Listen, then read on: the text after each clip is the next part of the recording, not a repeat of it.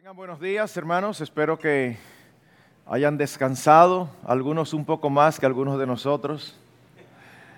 Que después de aquí nos fuimos a un lugar y estuvimos hablando hasta la medianoche.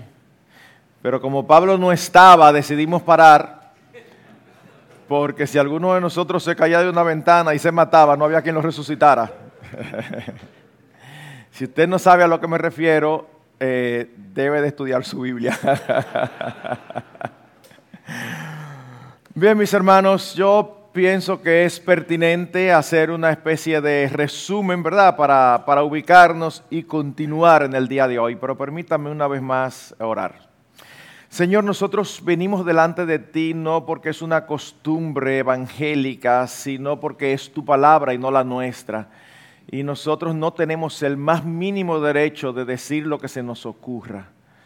Nosotros somos llamados a ser fieles, no a ser originales. Líbranos, Señor, cualquier pensamiento que cruce por nuestra cabeza que no sea conforme a tu verdad. Por favor, Señor, eh, elimínalo y permite que podamos ser fieles en el día de hoy a la ley, al testimonio. Nosotros te damos gracias por los hombres que están aquí. Nosotros queremos que tú obres en nuestras vidas. Todos necesitamos de ti. Todos tenemos áreas en las que necesitamos crecer. Ayúdanos, Señor, a ser honestos, objetivos y a vernos a nosotros mismos tal cual somos. Y que al verte a ti, Señor, eh, nosotros seamos movidos a corregir lo deficiente y enderezar lo torcido. Súplenos, bendice tu palabra, háblanos. Que la actitud de cada uno de nosotros sea la de Samuel. Enos aquí, habla porque tus siervos escuchamos. Oramos en el precioso nombre de Jesucristo. Amén. En el día de ayer nosotros en la primera sesión empezamos sembrando las bases sobre las cuales íbamos a estar trabajando.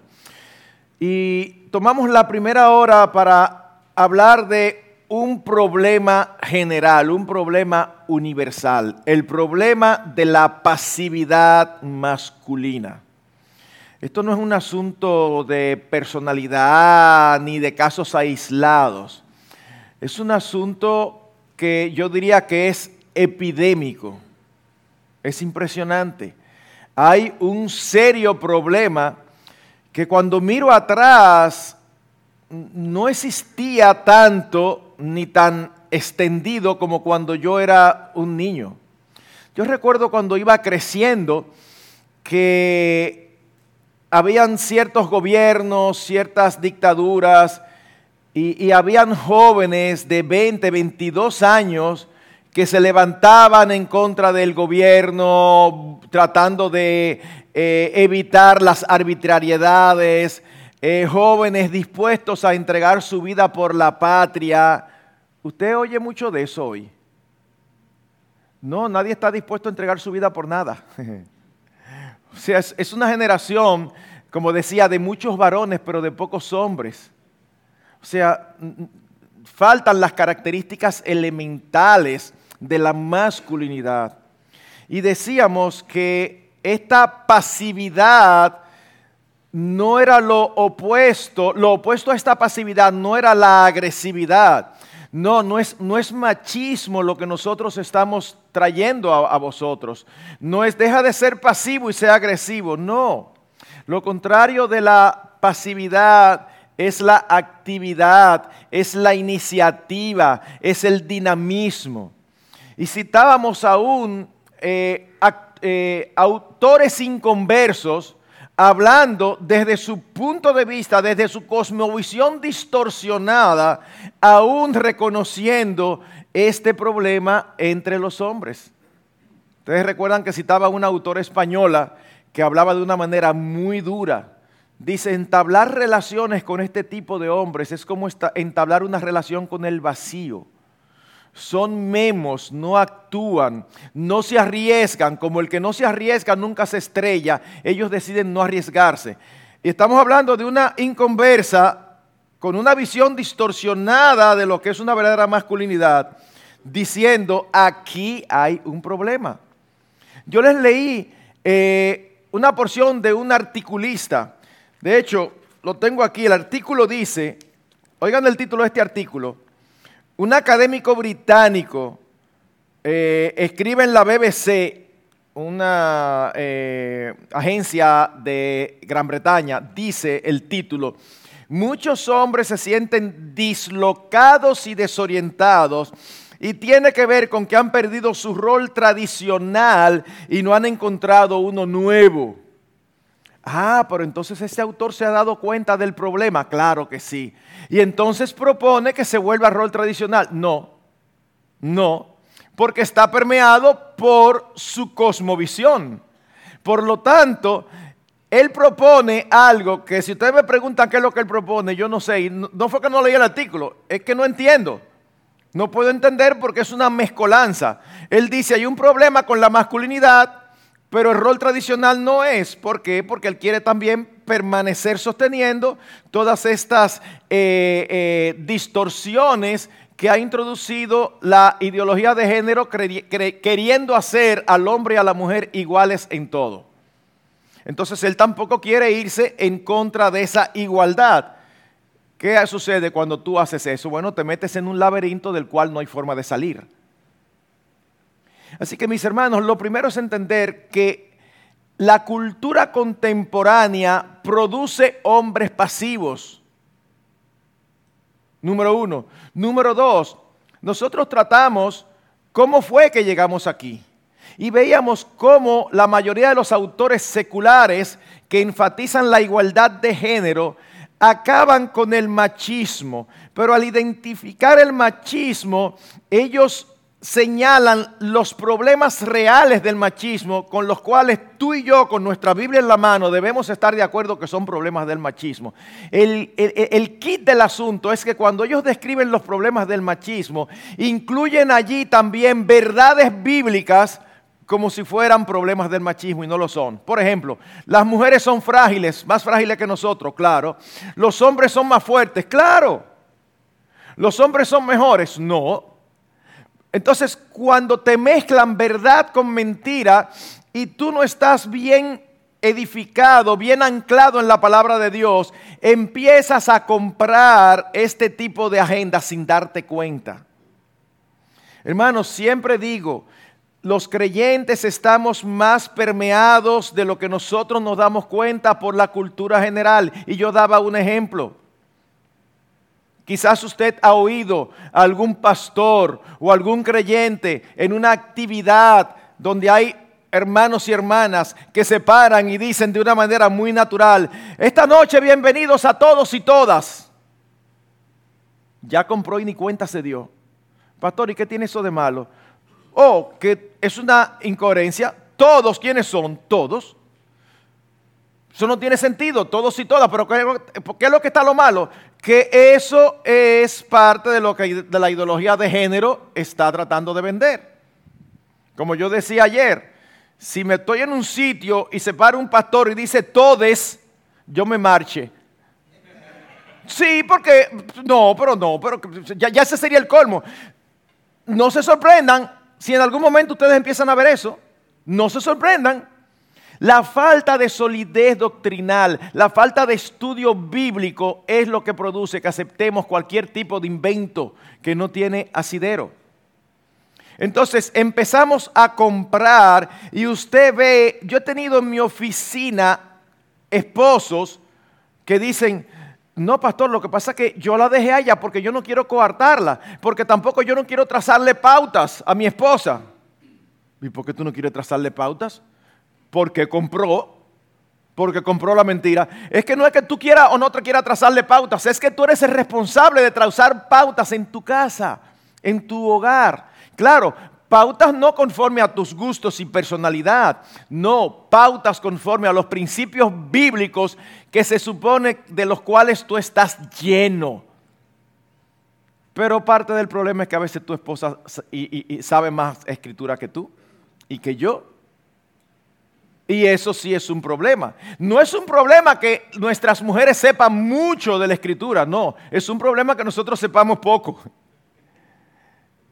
Ven, Así que no solamente vimos que la pasividad es un serio problema que nos impide cumplir con nuestra responsabilidad como hombres delante de Dios, sino que hemos llegado aquí porque hay un bombardeo continuo por todas partes, prensa, anuncios, Hollywood, películas, es todo. Es como que llega un momento que uno dice, pero ya déjenme tranquilo, no me lo sigan diciendo. Desde que amanece hasta que, hasta que anochece, desde que uno se levanta hasta que se acuesta, eso ahí, pa, pa, pa, pa, pa, pa, pa, pa, pa, consistentemente. Algo queda, algo se nos pega. Tenemos que estar muy alerta muy alerta. Y parte del problema, ¿saben cuál es? Que ni siquiera estamos conscientes de que hay un problema. Si yo no me doy cuenta que hay un problema, no lo voy a solucionar. ¿Quieren una evidencia de que no somos conscientes de que hay un problema? ¿Quieren una evidencia? Esto no es una actividad local, esto es una actividad de la convención. Este sitio debiera estar lleno. No porque soy yo delante del Señor, no importa quién estuviera parado aquí, no importa, no importa, no se trata de mí, olvídense de eso. El que sea que estuviera hablando aquí de masculinidad, en los últimos cinco años, ¿cuántos talleres de masculinidad usted ha escuchado? ¿Cuántos? ¿Cuántas actividades dirigidas exclusivamente para hombres usted ha oído que se hacen? Si usted tuviera un cáncer y usted oye que viene un experto en cáncer que ha sanado muchísimo, ¿usted cree que esto tuviera así de vacío? Tuvieran que poner en la puerta un, un seguridad para que, para que cuando se llene, porque, porque tú el que tiene cáncer dice, espérate papá, que aquí viene alguien que, bueno, vuelvo y repito, vuelvo y repito, no se trata de mí, yo no me estoy quejando para que no malinterpreten.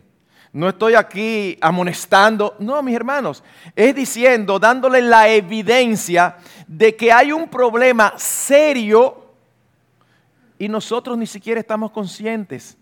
A veces decimos como broma, de verdad, si yo les pregunto, es una pregunta retórica porque yo espero que ustedes sepan las respuestas. ¿Qué ustedes creen que hubiera sucedido si en lugar de nosotros haber estado dando un taller de masculinidad, se estuviera dando aquí un taller de feminidad? ¿Qué ustedes creen que hubiera sucedido? Una silla vacía no hubiera aquí, una silla vacía no hubiera, una.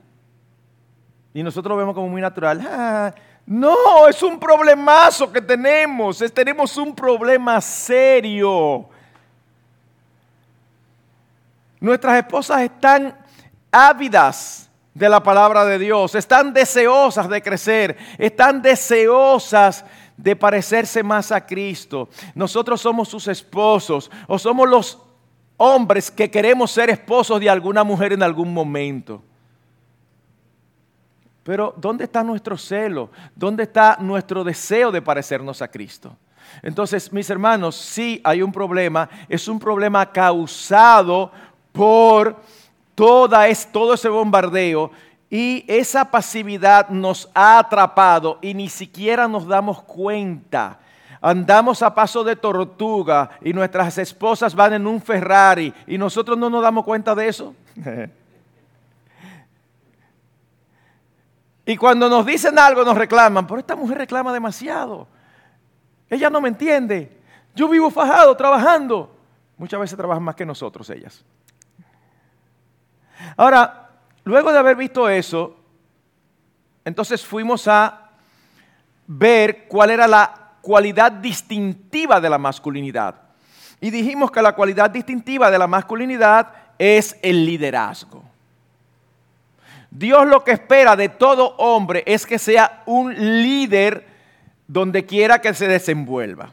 Ahora bien, una vez más, no es machismo. Si usted escucha la palabra liderazgo y que ese es el rol distintivo de la masculinidad e internamente reacciona como y eso no es machismo, entonces significa que necesita acercarse más a la palabra de Dios.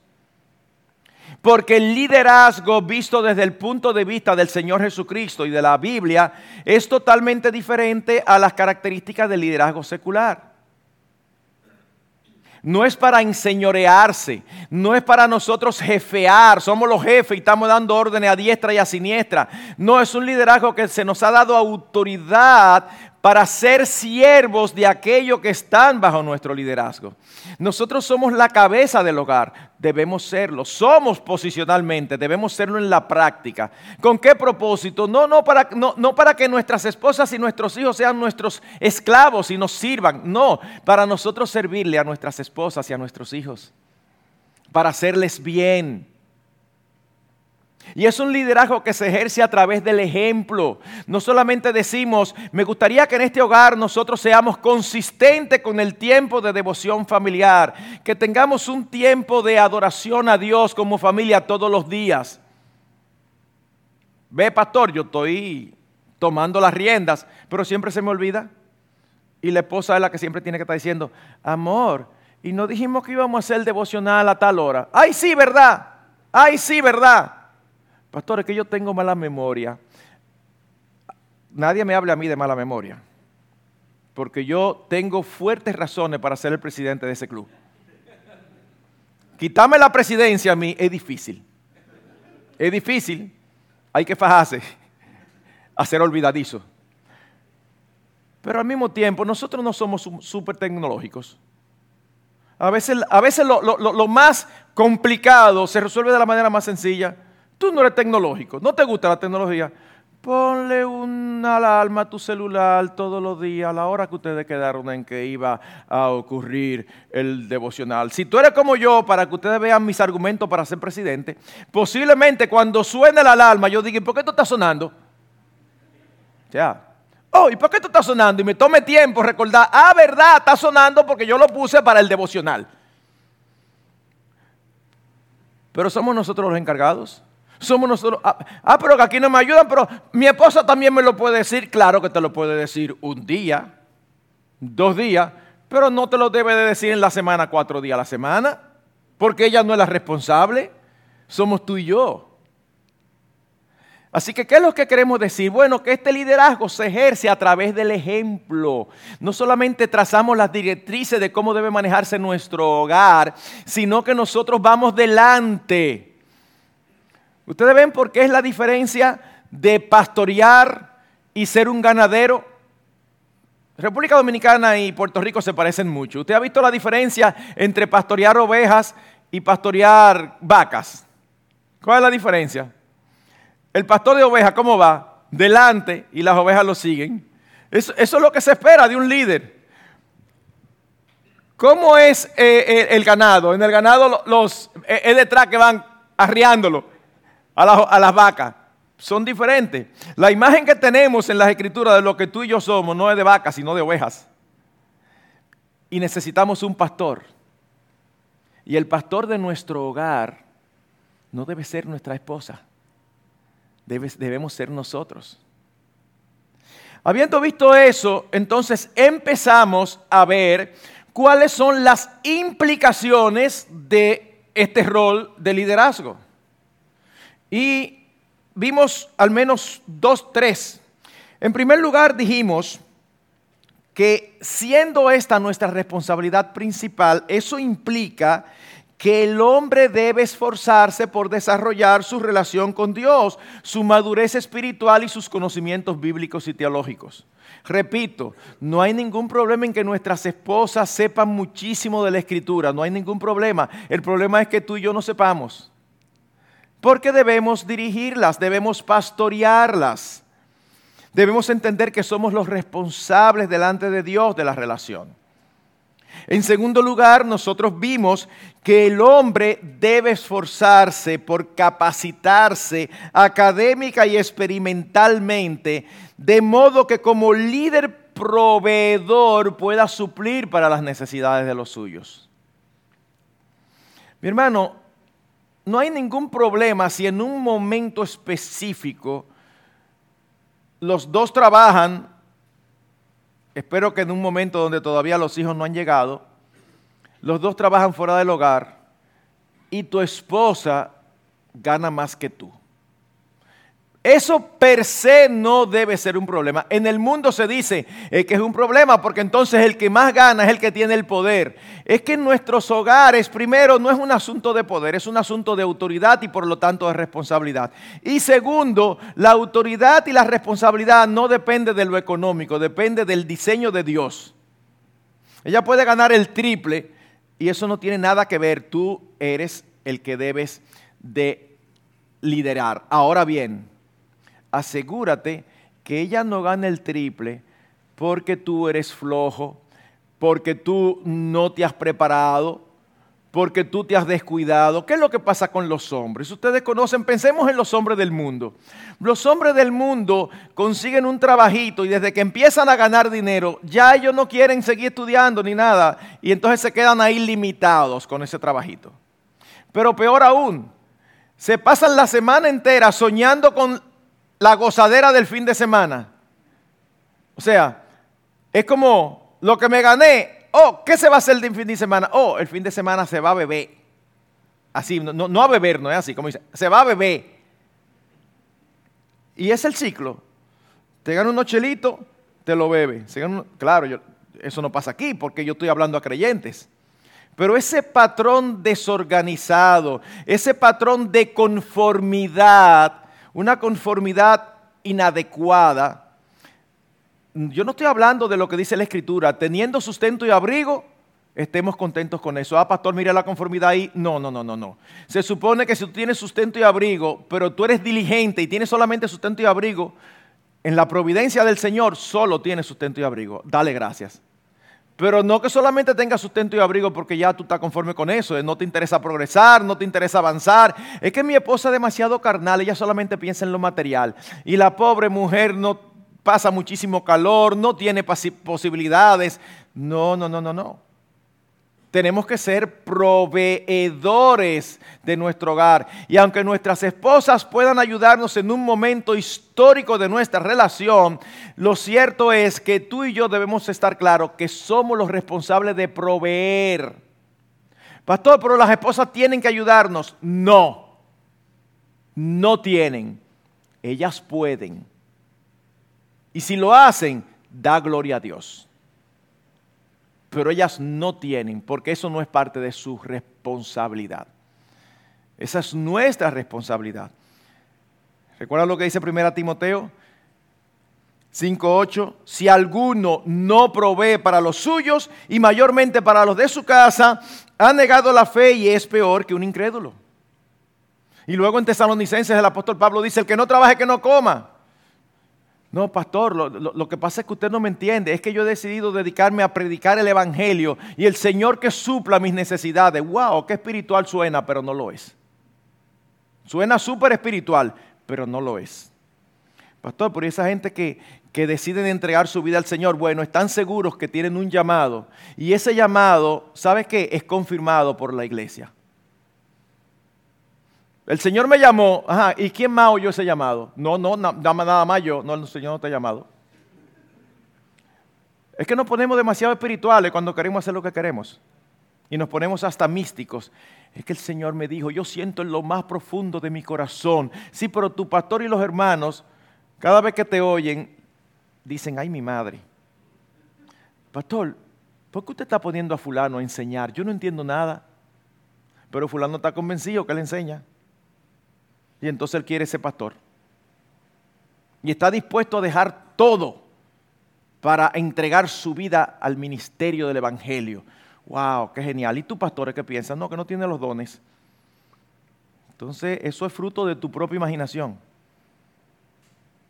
Hay que proveer, hay que proveer y hay que ser diligente. Y también vimos, el, el resumen es largo, pero es que me da pena que los que no estuvieran ayer arranquen aquí y digan, ¿y de dónde salió esto que están diciendo? No, no, no, necesito eh, recordarlo primero porque nunca está de más el repetiros las mismas cosas. La madre de la enseñanza es la repetición. Tercero, vimos que el hombre debe desarrollar un espíritu servicial, un carácter de siervo, debe estar más preocupado por las necesidades de los suyos que por la suya propia. Usted ha visto esos matrimonios donde la esposa tiene alguna necesidad o aún algún deseo. No, no hay dinero. No se puede. No se puede. Bueno, eso puede suceder. El pequeño problemita es que un día el esposo se aparece con una caja de herramientas nitidísima, carísima, es verdad que está mortal, pero carísima. Oh, mi amor, ¿y qué fue? Vi esto en especial. Sí, pero el especial es mucho más caro de lo que es lo que ella te estaba pidiendo hace rato. Ah, no, pero para eso sí hay. O sea, para eso sí hay. Es increíble que yo estoy poniendo ese ejemplo y yo sé que esto toca a muchos. Porque eso es, como digo yo, es una postalita repetida. Eso sale vez tras vez. ¿Te has visto esa, esa cuando hacen álbum y postalita, que hay una que siempre sale? Bueno, esa sale frecuentemente pero no di que no había dinero. Ah, no, porque para mis necesidades o para mis deseos sí hay. Para los que no hay son para lo de mi esposo y de los hijos, porque la cosa está difícil. No, mis hermanos, debemos desarrollar un carácter de siervo. Y lo último que vimos, lo último que vimos fue que el hombre debe desarrollar un espíritu protector. Debe asegurarse que puede proveer seguridad a una mujer. Y esto significa ser valientes esta, esta parte de la masculinidad yo decía que me luce que se ha perdido. Se ha perdido. Hermanos, ser valiente y ser macho son dos cosas totalmente diferentes. Pero va a haber ocasiones en que quizás tú vas a tener que encarar dificultades y peligros para proteger a los tuyos. Y ponía el ejemplo, si se mete un ladrón armado a tu casa, y tú sabes que puede hacerle daño a los tuyos, ¿qué tú vas a hacer? Sí, yo sé que es más fácil decir orar, claro que tienes que orar, pero ahora que el Señor te dé la fuerza suficiente para estrellarlo y quitarle el arma. Ah, no, usted ve, usted ve, de verdad, a mí me choca. Yo decía que de jovencito yo vi esta pregunta y a mí me chocaba. Usted, usted veía a los pastores dando todas las vueltas para no decir algo como lo que yo acabo de decir, porque eso se ve como carnal. Pastor, pero espérese, espérese, porque usted está obviando versículos. Si alguno te hiere en la mejilla, ponle también la otra. Bueno, en primer lugar, eso es en el contexto de la predicación del Evangelio, número uno. Y número dos, sí, ponle la tuya, pero no la de tu esposo y la de tus hijos. Hay momentos en que uno va a tener que ser valiente. No belicoso, no contencioso, no un macho que, que anda dispuesto a pelear con quien sea. No estamos hablando de eso, mis hermanos. Estamos hablando de valentía arrojo para hacer lo que hay que hacer.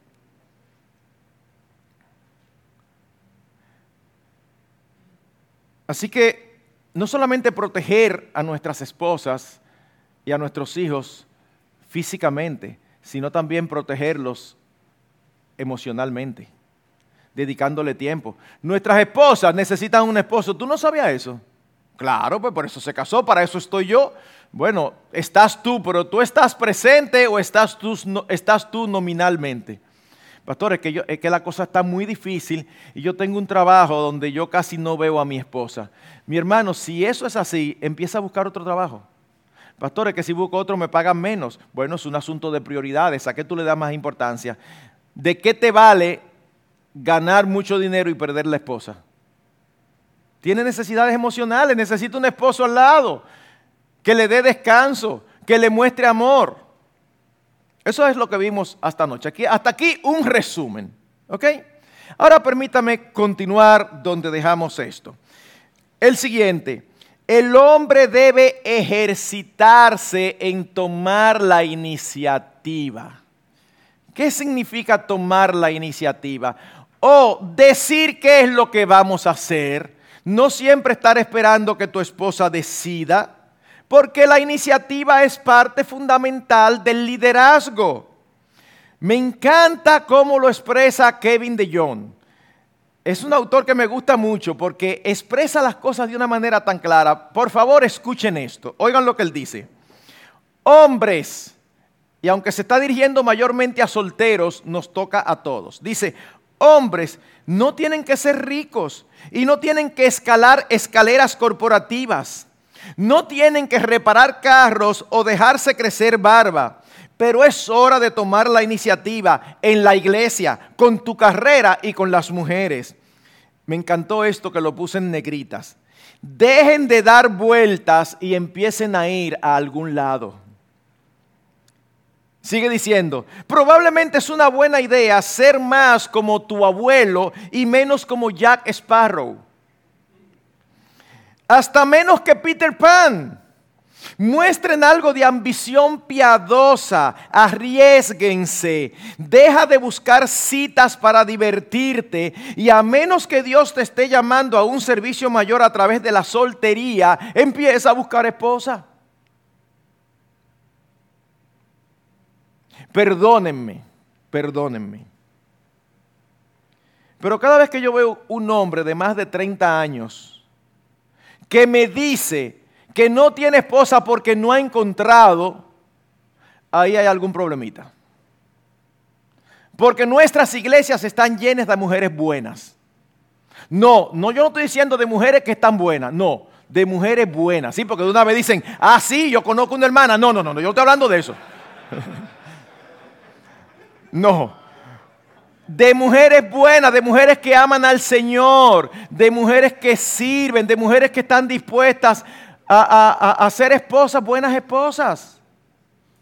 Si tú tienes más de 30 y tú me dices a mí, pastor, mire, lo que pasa es que yo he estado ocupado en otras cosas y todavía no me he puesto en eso. Yo no te entiendo, pero te respeto.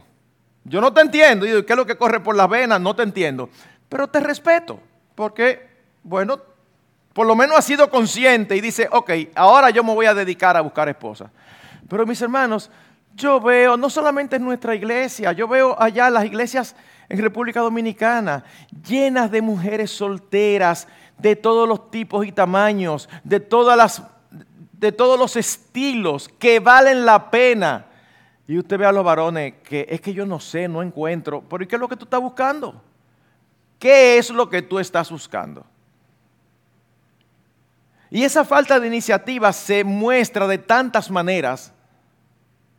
Miren, en nuestra escuela, el Colegio Cristiano Logos, por filosofía ministerial, por, teología, el último año de, escuela, ustedes saben que siempre se elige un presidente de la promoción. Bueno, allá nunca se eligen mujeres.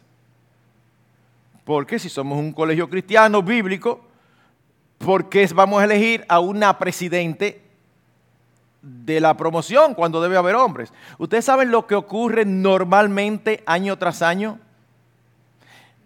Que hay cuatro, cinco, seis muchachas que pudieran ser presidentes.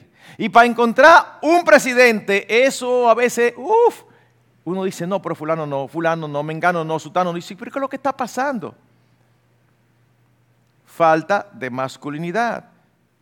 Hablando de tomar la iniciativa, eso no viene desde ahora. Cuando mis hijas estaban creciendo, yo recuerdo eh, circunstancias como estas. Eh, papi, podemos ir esta noche a tal sitio o a tal sitio. No, podemos salir esta noche con el grupo. El grupo del curso, vamos a, queremos juntarnos a cenar en algún sitio. Ah, sí, mi amor. ¿Y dónde se van a juntar? No, no, todavía no hemos decidido. Estamos esperando a ver que los varones digan. Y tú le preguntas a los varones y los varones no saben. ¿A qué hora es? A las 8, a las 7. Ya decidieron, mi amor. No, no, no, no. A las 8, ¿saben? A veces, ¿saben lo que ocurría a veces? Se desbarataban los planes y no iban a ningún sitio. ¿Por qué? porque no se ponían de acuerdo. Pero si tú le preguntabas a las muchachas, ella te decía, a mí me gustaría ir a tal sitio o a tal sitio. A los varones, eh, no, no sé, donde sea. Donde sea, donde sea no es un lugar. Donde sea no venden sándwiches ni comida. O sea, a veces nosotros decimos, no, pero a mí, yo, yo puedo decir, pero yo siempre dejo que mi esposa sea la que decida porque yo quiero complacerlo. Una vez más, suena muy bonito. Y no está mal que tú quieras complacerle en algún momento. Y no está mal que en algún momento tú le digas, mi amor, ¿dónde quieres ir? No está mal. Pero no puede ser que cada vez que vayan a salir, tú no sabes dónde que van. No te decides. No dice, es para acá que vamos. No, no, no, nunca estamos seguros de nada, no sabemos bien lo que queremos. Esa es la característica del hombre de hoy. hay que tomar la iniciativa. Sigo citando a Kevin de Jong. Él dice, ser un líder espiritual significa tomar la iniciativa de reparar la brecha cuando la relación ha sufrido daños. Si Cristo ama a la iglesia, su novia desobediente, y continuamente la enamora para rescatarla de sus adulterios espirituales, ¿cuánto más deberías tú conquistar a tu esposa después de un desacuerdo cuando la mayor parte del tiempo de todos modos es culpa tuya? Ups, ups. Pero él no para ahí. Él dice, los esposos deben dar el primer paso hacia la reconciliación cuando el matrimonio se ha apagado por causa de heridas y decepciones. Sin embargo, ¿qué es lo más frecuente? Oh, que cuando hay una dificultad matrimonial, los hombres no quieren tratar el tema y mucho menos buscar consejo. Miren, si usted me pregunta a mí, que he estado casado dos veces, enviudé y ahora estoy casado de nuevo. Mis dos esposas pedían perdón más fácil que yo. Evidentemente es obvio que yo no lo estoy diciendo como, uno, como algo, como, como una proeza, lo estoy diciendo con vergüenza. Pero pedían perdón más fácil que yo. Cuando yo le fallo, tengo que pensarlo 15 veces a ver cómo que le voy a pedir perdón. Y tengo que luchar porque le quiero pedir perdón, pero que no suene mucho como a perdón. No, pero entonces no lo pida. Excúsame, pues sí, mira, vamos. No. Un alto porcentaje de matrimonios con problemas que yo recibo en mi oficina, un alto porcentaje, llegan después que el problema ha corrido demasiado. Y cuando yo les digo, pero ¿por qué ustedes no vinieron hace dos años cuando esto empezó y ustedes vieron que no pudieron y no supieron manejarlo? Un alto porcentaje, porque mi esposo no quiso. Puede aparecer un caso donde la esposa no quiso. Pero tú y yo normalmente somos los que no queremos porque estamos preocupados por nuestra reputación. Entonces tenemos un problemazo en nuestras casas, en nuestros hogares, pero no queremos que nadie lo sepa. Estamos más, más, preocupados por el departamento de publicidad de la familia y sobre todo por mi reputación que por la gloria del Señor. Eso es un trastueque en los valores. Cuando tu esposa te dice, mi amor, no nos estamos entendiendo, yo creo que debemos hablar con el pastor. No hay una sola razón piadosa para que tú le digas que no. Si tú no quieres, es orgullo de tu parte. No, pero espérate, mi amor, vamos a resolverlo porque tenemos que resolverlo entre nosotros. Tenemos que resolverlo entre nosotros, pero tenemos tres meses y no lo resolvemos. Y tú le preguntas, ¿cómo van las cosas? Y la esposa dice, esto está a punto de fracasar. Y le pregunta al esposo, ¿cómo va la cosa? Tenemos unos cuantos problemitas, pero estamos ahí saliendo a camino. Tú dices, pero ven acá, parece que son matrimonios diferentes. No es el mismo. Lo que pasa es que nosotros no queremos decir que no estamos haciendo las cosas bien, no queremos reconocer que estamos fallando. Mis hermanos, somos los responsables, por favor Dejemos de estar preocupados por nuestra reputación, porque la única opinión que realmente importa es la de Dios y Él nos conoce perfectamente. Y si tú eres cristiano, ya Él te perdonó, Él te ve en Cristo. No estés preocupado por lo que los demás piensen de ti, eso no tiene importancia. Preocúpate por lo que Dios piensa de ti. Este hijo mío es rebelde no quiere resolver, no quiere asumir responsabilidades, no quiere tomar la iniciativa. Hay un conflicto. Generalmente tú y yo somos los principales responsables. Miren mis hermanos, a grosso modo, ¿verdad? Esto no es científico porque yo no he hecho estadísticas ni he tomado conteo. Pero de cada 10 parejas que yo recibo en mi oficina, es más o menos algo como esto.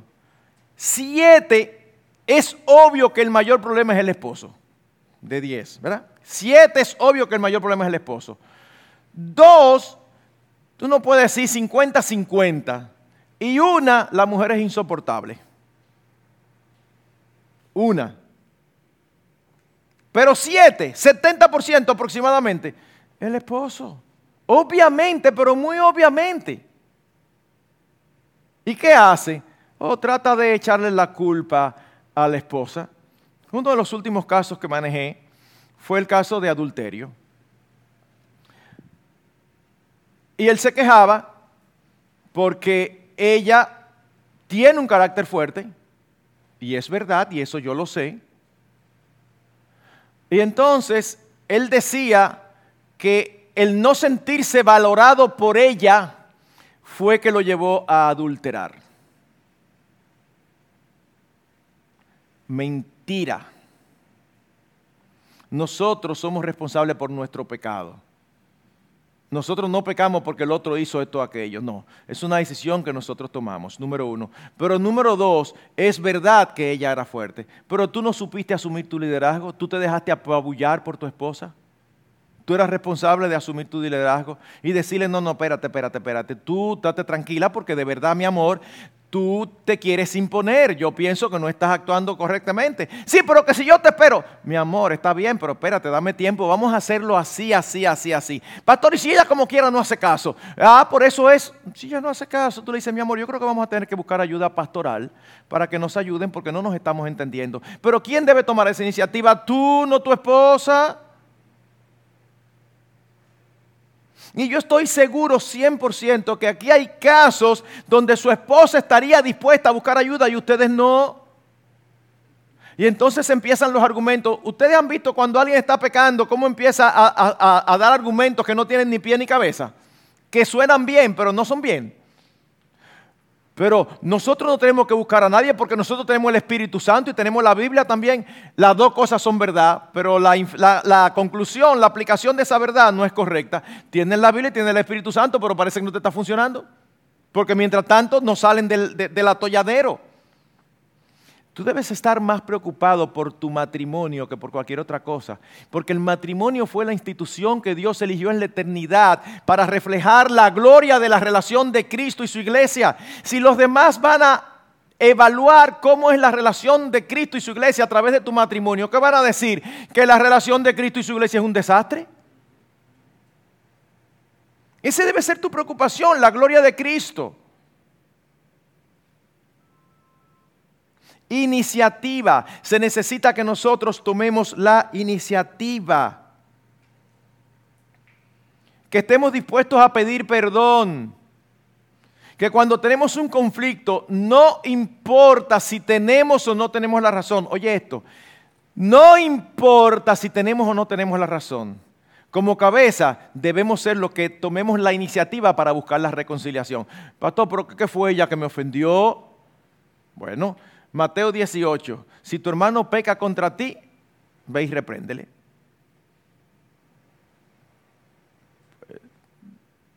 ¿Algo, ¿Alguna objeción? Bueno, pastor, a mí me gustaría ver ese texto en el griego. Cada vez que un texto a nosotros no nos favorece, de una vez queremos ir al griego, como que el griego es el Salvador. En el griego, mira, ¿sabe lo que dice? Exactamente eso. O sea, eso mismo es que si tu hermano peca, ve y reprende el estado tuyo el solos. No es más de ahí. Toma la iniciativa, eso es parte de nuestra masculinidad. Siguiente implicación, siguiente implicación. El hombre debe cultivar la responsabilidad, la fidelidad al cumplimiento de sus compromisos. Hermanos, tú y yo debemos ser fieles a lo que nos comprometemos. Dice la escritura, mejor es que no prometas a que prometas y no cumplas. Debemos ser responsables, debemos ser fieles. Tenemos en las escrituras un ejemplo de esto que a mí me encanta, que uno puede decir, tú ves, ese es un hombre de verdad.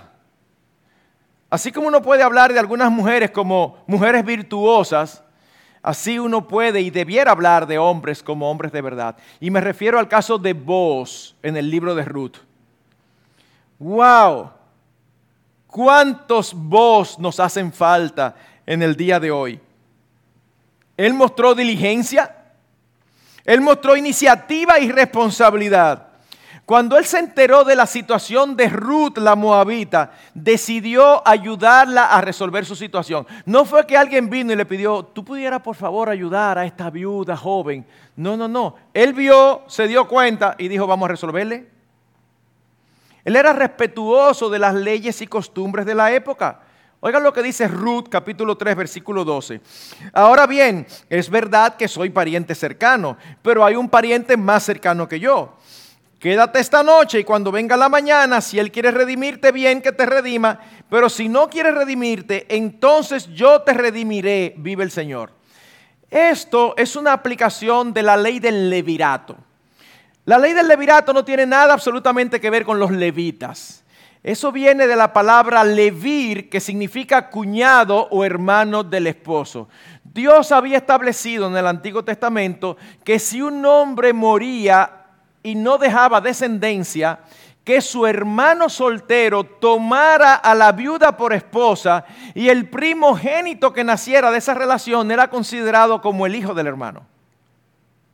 Eso es lo que se llama la ley del levirato. Con el paso del tiempo se fue extendiendo no solamente al hermano, sino al pariente más cercano. Así que nosotros vemos y algunos quieren agarrarse de aquí. Pastor, usted dice que nosotros debemos tomar la iniciativa, pero nosotros vemos a Ruth tomando la iniciativa, enamorando a vos. ¿Quién te dijo a ti eso? Ajá, pastor. Y no fue tempranito y se le metió en la tienda de la campaña, de campaña y se le acostó a los pies. Bueno, parte del problema que tenemos a veces es que evaluamos las historias bíblicas a la luz de nuestra cultura y no a la luz de la cultura donde ocurrió. Ella no estaba, no había un elemento eh, romántico incluido. Ella estaba tratando de que se cumpliera la ley del levirato. Era como si ella está desamparada. Yo sé que tú eres pariente. Yo estoy aquí para que tú sepas que yo necesito que alguien me redima. Bueno, pues este hombre respetuoso le dijo, quédate aquí hasta la mañana, vete tempranito para que nadie te vea. Estaba protegiendo la reputación de ella. Pero ese hombre se puso en acción y era tan responsable que él sabía que había otro pariente que era más cercano que él, por lo tanto tenía la prioridad. Cuando él se acerca a ese hombre, ¿sabe lo que sucede? Dice, mira, aquí está Ruth, la moabita, que ella enviudó, ¿tú quieres redimir? Y él, pensando en propiedades y cosas, dice, claro. Y entonces vos le dice, pero también tiene que tomarla a ella como esposa. No, espérate que yo no quiero dañar mi descendencia. Y rechaza. Oigan lo que dice Ruth 4, 9 y 10. Entonces vos, dijo a los ancianos y a todo el pueblo, vosotros sois testigos hoy que he comprado de la mano de Noemí todo lo que pertenecía a Elimelech y todo lo que pertenecía a Kelión y a Malón, es decir, al esposo de Ruth, al esposo de, a la otra hija de Noemí y al esposo de Noemí. Y dice, además he adquirido a Ruth la Moabita, la viuda de Malón, para que sea mi mujer, a fin de preservar el nombre del difunto en su heredad, para que el nombre del difunto no sea cortado de sus hermanos, ni del atrio de su lugar de nacimiento. Vosotros sois testigos hoy. ¿Tú no quieres redimir? No, pues yo voy y redimo. ¿Y qué hizo ese hombre? Oh, siguió los requisitos y la prueba del lugar. Fue delante de los ancianos, le quitó un zapato aquí, las cosas que eran legales. Y ese hombre resolvió. Ahora, ustedes saben una de las cosas que más nos llaman la atención. A mí me encanta, literalmente. Y cada vez que yo lo leo, yo digo, wow, este es un hombre de verdad. Me encanta cuando Ruth llega a la casa y le dice a Noemí, él me dijo, esto, esto y esto. ¿Saben lo que Noemí le dice a Ruth? Oigan esto. Noemí le dice, Ruth 3:18. Entonces Noemí dijo, espérate hija mía hasta que sepas cómo se resuelve el asunto, porque aquel hombre no descansará hasta que concluya el asunto hoy. Esa parte me encanta. Se, se lo traduzco al puertorriqueño. Oye, él te dijo que iba a hacer eso. Desentiéndete que si él te dijo, ese hombre no va a estar tranquilo hasta que él no diga lo que dijo, hasta que él no haga lo que dijo. ¿Y qué pasa con nosotros? Wow, tan diferente. Yo no conozco cómo son los puertorriqueños. Me voy a aventurar a hacer un ejemplo como si fueran dominicanos, pero yo creo que la cultura es muy similar. Se le encarga algo y no aparece el día que tiene que entregar, no aparece. Y al otro día llama pero ¿y qué fue? Ay, perdóname, fue que se me presentó una situación. ¿Cómo que se te presentó una situación? A cualquiera se le puede presentar una situación, número uno. Número dos, si se te presenta una situación, lo primero que tienes que hacer es llamar y pide excusas antes, no después. No es lo mismo, oigan, no es lo mismo pedir excusas antes, por muchas razones. Primero, le das tiempo al otro a buscar una forma de resolverlo o de sustituirte. Segundo, muestra que estás pendiente y que eres responsable. Cuando tú apareces después con tu carita de lo más fresca diciendo como, hay que entenderme porque yo tengo culpa de eso. Pero tú podías excusarte antes. Yo recuerdo hace muchos años en nuestra iglesia estábamos haciendo un evento eh, de cierta dimensión y yo estaba encargado y yo tenía diferentes equipos. Yo recuerdo que tenía como 12 equipos de hermanos diferentes para 12 áreas diferentes del evento. Bueno, al año siguiente yo me quedé con 9 o 10 y tuve que sustituir dos o tres. ¿Por qué? Bueno, porque esos dos o tres eran de los que tú estabas nervioso. En toda iglesia hay, de eso, en toda la iglesia. Déjame hacerte una pregunta. ¿Qué tipo de hombre eres tú? Cuando a ti se te encarga una responsabilidad en la iglesia, ¿tú eres el tipo de hombre que el pastor tiene que estarte llamando porque está nervioso? ¿O el tipo de hombre que dice, a fulano, yo se lo encargué, yo me desentendí de eso? Ese es el tipo de hombre que debemos ser. Pero ahora es una generación que responsabilidad, ¿qué es eso? ¿Con qué se come eso? Es como que no. No, no, no. Usted se imagina que usted sea el encargado de traer los, postres. Y resulta que eh, tiene que traerlo, pasar por la mañana temprano, buscarlo y traerlo. Pero en la mañana temprano la tía Petronila de Nueva York se le apareció en la casa. Oh, mi tía, ¿cómo tú estás? Fantástico. Y, se entretuvo. ¡Ay, lo dulce! Y aquí el nerviosismo, ¿pero dónde están fulano? Y lo llama y no está pendiente porque lo dejó en la habitación y está emocionado con la tía Petronila. Y después, de lo más tranquilo, a mediodía, aquí se arma un corredero y hay que salir a buscar dulce. Uy, se resuelve como se pueda. Ay, después aparece con la carita lo más fresca. Todo el mundo tiene que entender que apareció la tía Petronila. Pues es tu problema. ¿Qué es que tengo yo que ver con la tía Petronila? Tú lo que tienes que resolver lo que a ti se te encargó. Tía, me encanta verla, pero espérese que yo tengo un compromiso. ¡Fui! Me fui a resolverlo. Es algo tan elemental y sin embargo tan común debemos de ser intencionales en desarrollar un sentido de responsabilidad. Eso significa dar la cara en, ocasiones, enfrentar situaciones incómodas. Pero lo que a nosotros se nos encarga, yo recuerdo, en toda iglesia también hay, y eso damos gloria a Dios, hay hermanos que tú le encargaste algo y de verdad uno se desentiende. Y tú ves que se está acercando el momento y no aparece ni ha tenido noticia, tú no te pones nervioso. Tú no te pones nervioso. Yo recuerdo haber leído una historia real del pasado de alguien que fue condenado a muerte. Y entonces eh, él pidió un favor, yo tengo que resolver algunos asuntos familiares antes de que me maten. ¿Tú me puedes, por favor, dar la oportunidad de yo salir y resolverlos? Y el rey no quería. Pero él le dijo, ¿y si yo te traigo a alguien que me sustituya mientras tanto? Y el rey dice, bueno, pensando, ¿y quién se le va a ocurrir sustituirlo? Pues él encontró a un amigo y lo sustituyó. El día de la pena de muerte no aparecía. No aparecía y el rey decía, bueno, este, este va a ser el que vamos a buscar. Pero mira al amigo y lo ve de lo más tranquilo, tranquilito.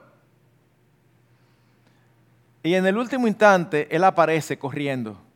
Perdóname la tardanza, ya estoy aquí. Y el rey dice, pero ¿y cómo tú estabas tan tranquilo sabiendo que tú podías ser asesinado? Dice él, no, porque yo lo conozco. Yo sé que si él dio su palabra de que él iba a venir, él iba a venir. ¡Wow! Eso debiera de poder decirse de cada uno de nosotros.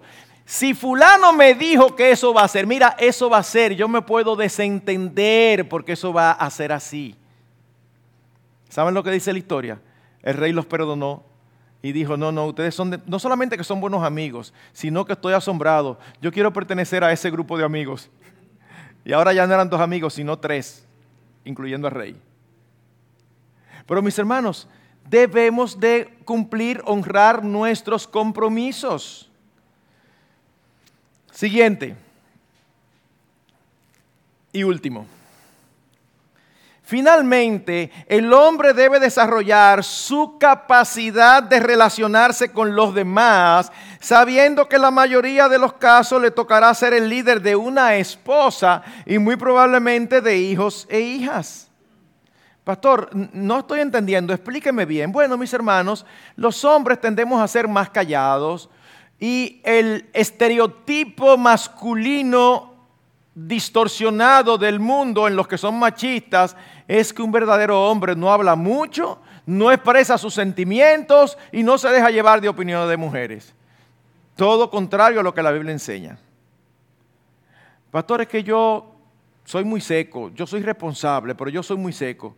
Bueno, mi hermano, si tú quieres tener familia o si ya la tienes, es el momento de empezar a dejar de ser seco.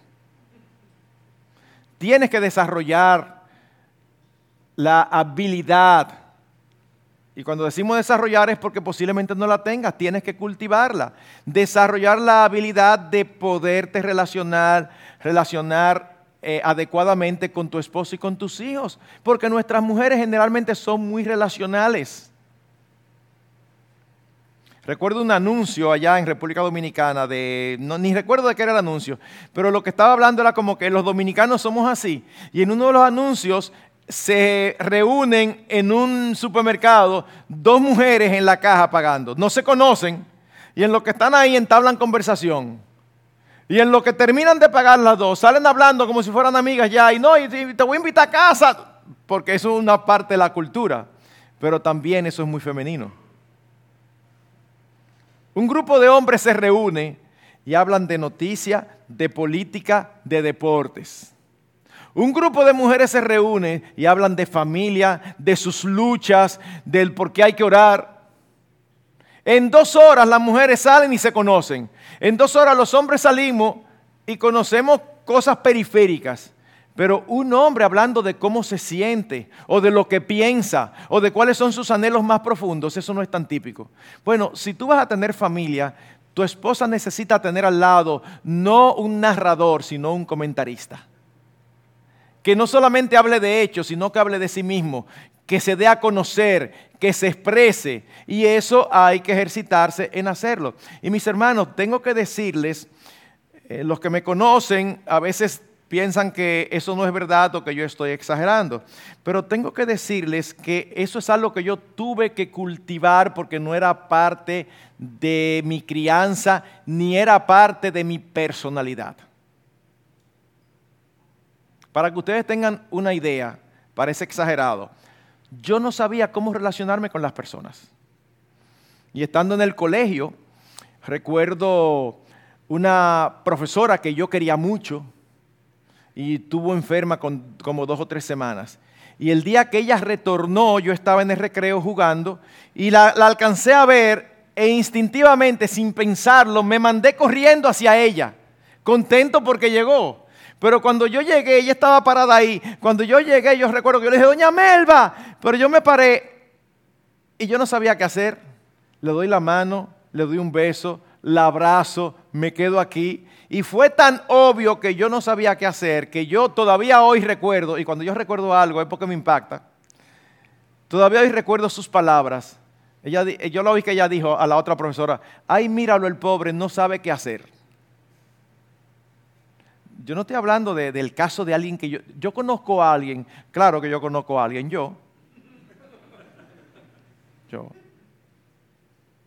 Y recuerdo también cuando tuve mi primera novia, yo no había visto en mi casa eso, pero sí conocía las escrituras y yo tenía en mi cabeza el concepto de cómo debía ser. Y recuerdo como ahora que yo quería tratarla con cariño, hablarle de una manera amorosa. Pero eso ni era parte de mi personalidad, ni había tenido el ejemplo. Solamente tenía el concepto. Así que yo recuerdo en mi casa ensayando. Yo no recuerdo qué palabra fue que yo le dije, pero era como, yo, yo quería que sonara como de lo más natural. Pero para eso había que ensayar porque yo nunca había hecho eso. Y yo ensayando en casa. Y yo recuerdo como ahora, cuando en una conversación tranquila yo le dije, yo no sé si fue mi amor o que algo tan sencillo como eso, eso no, no es nada trascendental. Pero yo recuerdo que yo lo dije tratando como de que sonara como muy natural. Y yo intenté seguir natural, pero yo siempre he pensado, yo nunca le pregunté, pero siempre he pensado que ella debió de, haberse, de haberme visto, debo de haberme puesto colorado. Me sentí sumamente cursi.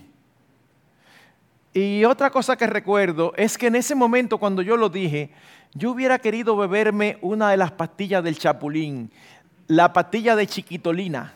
¿Ustedes recuerdan que él se la bebía y se hacía chiquitico? Yo hubiera querido, verme como una pastillita de esa para escurrirme. Porque para mí era como subir el Everest. Yo no era así. Mis hermanos, es que no importa cómo tú y yo somos, lo único que importa es cómo debemos ser. Lo repito, no importa cómo tú y yo somos, lo único que importa es cómo debemos ser. Y si tú y yo somos creyentes, tenemos el Espíritu Santo, tenemos las Escrituras, y cuando nos convertimos, no, en esas áreas no nos transformamos de la noche a la mañana. Ay, pero yo soy creyente, y yo quiero ser cariñoso. No, tienes que cultivarlo. Lo que se nos da es una nueva naturaleza que es capaz de obedecer a Dios en todo. Así que debemos de desarrollar esa capacidad de relacionarnos. Claro, pero claro, mis hermanos, que es más fácil leer el periódico o ver las noticias o los deportes por televisión, pero los resultados son inmensamente diferentes si dedicamos tiempo a hablar con nuestras esposas y con nuestros hijos.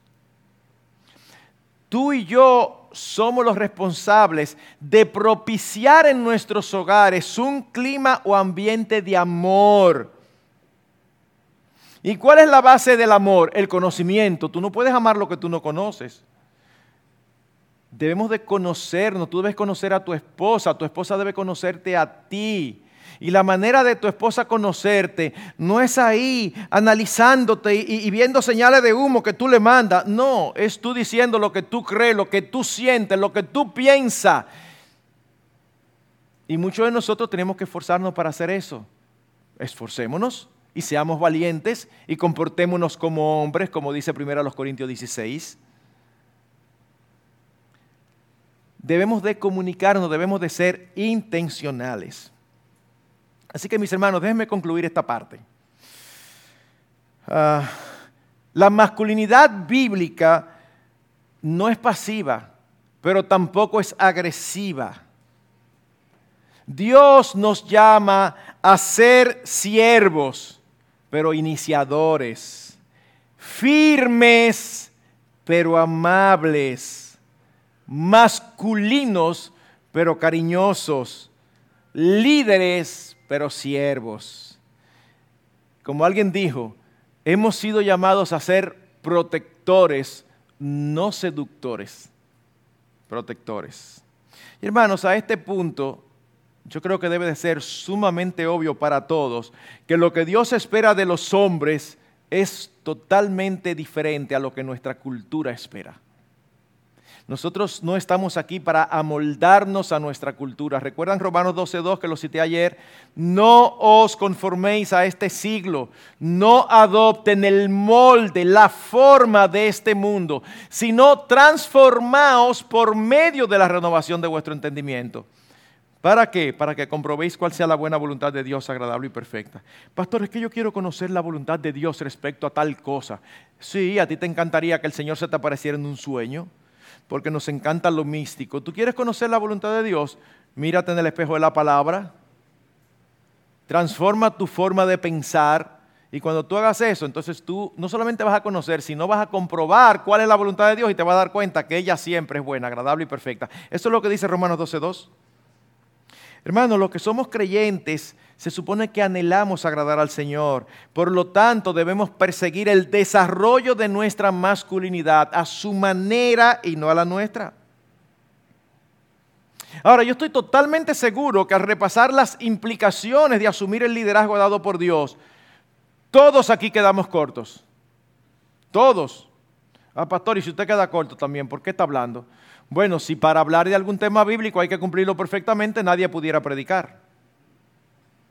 Porque todos no somos perfectos. Ninguno es perfecto.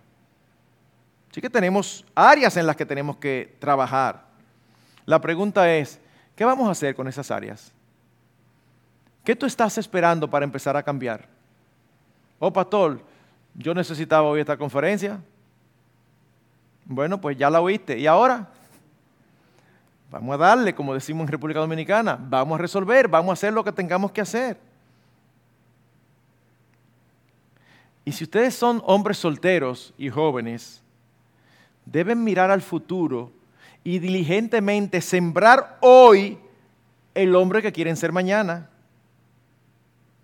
Siempre le digo a las hermanas, cuando me preguntan por un hombre, le digo lo siguiente, si hay áreas que te preocupan, no sigas hacia adelante en la relación hasta que tú no veas que cambien. Porque saben que mi experiencia es la siguiente, el que no hace los cambios en el noviazgo no lo va a hacer en el matrimonio. Y los pastores que están aquí pueden dar testimonio de eso. El que no hace los cambios en el noviazgo no los hace en el matrimonio. Peor aún, lo que preocupa en el noviazgo, en el matrimonio, se intensifica. ¿Por qué razón? Una razón lógica. Yo me quiero casar contigo. ¿Qué es lo que yo tengo que hacer? Yo hago lo que sea porque yo lo que me quiero casar contigo. Y esto es lo que yo tengo que hacer para casarme contigo. Yo hago lo que sea. Ok, ya me casé, ya te tengo ya, ya no me quiero esforzar. Yo hice eso para conseguirte, ya te tengo. Pastor, ¿y de dónde usted saca eso? Oh, mi hermano, pero usted no ha visto la experiencia. Usted no ha visto esos hombres que son muy cariñosos en el noviazgo. Y cuando se casan, ese cariño se va. Y uno dice, ¿pero qué fue lo que pasó? No, que ya la tengo. Claro, no lo dicen así porque suena feo, pero al final es así. Cuando nosotros debemos de permanecer todos nuestros días enamorando a nuestras esposas. Tú y yo debemos mantenernos todos los días de nuestra vida conquistando a nuestras esposas. Eso es algo que debe de ocurrir siempre. Anoche bromeábamos con los hermanos, pues tenemos una broma entre, entre amigos nuestros. Cuando uno eh, alaba a la esposa en público o hace algo así, entonces entre nosotros decimos, eh, viste, estoy ganando papi punto. Eso yo ganando papi punto. Es una forma de decir, espérate, yo quiero mantenerla a ella siempre eh, contenta. Yo quiero, yo quiero mantenerla a ella que siempre sepa que hay un hombre al lado que delira por ella, que está aficiado, que está profundamente enamorado. Ah, no, Patola, así no tampoco. Pero ¿cuál, ¿cuál es el problema? ¿Cuál es el problema? ¿Siente que tu masculinidad es herida por eso? ¿Para qué te casaste? Si te casaste, te supone que casaste para amar a una mujer, para que sea la princesa en tu vida. No cuando son novios, después y hasta que la muerte los separe. Eso es lo que Dios espera. Bueno, mis hermanos, creo que por el momento eh, está bien por esta sesión. En la próxima, de una manera más breve, para que podamos tener preguntas y respuestas. De una manera más breve, yo quiero añadir algunas características. Pero pastor, pero no ponga más, porque ya yo, ya yo con la que tengo tengo que mucho. Bueno, mis hermanos, pero tengo que aprovecharlo, porque juntarlo ustedes, eh, ustedes saben lo difícil que es, ustedes no se lo imaginan. Así que ya están aquí cautivos. Ustedes no se han dado cuenta, pero yo, puse, yo mandé a poner un candado ahí, nadie puede salir. No, eso es broma, pero debiera hacerlo. Nadie puede salir corriendo aquí, hay que oír, ya están aquí, ya hay que aprovecharlos. ¿Saben por qué? Porque hoy puede ser el principio del cambio de sus matrimonios. No porque su esposa cambió, no, sino porque ustedes empiezan a entender lo que Dios espera. Y cuando ustedes empiecen a comportarse como hombres de verdad, créanme, sus esposas van a decir, hoy, ¿qué fue? ¿Me cambiaron al esposo? Y no lo va a decir para mal, sino para bien. Que el Señor nos bendiga. Vamos a orar.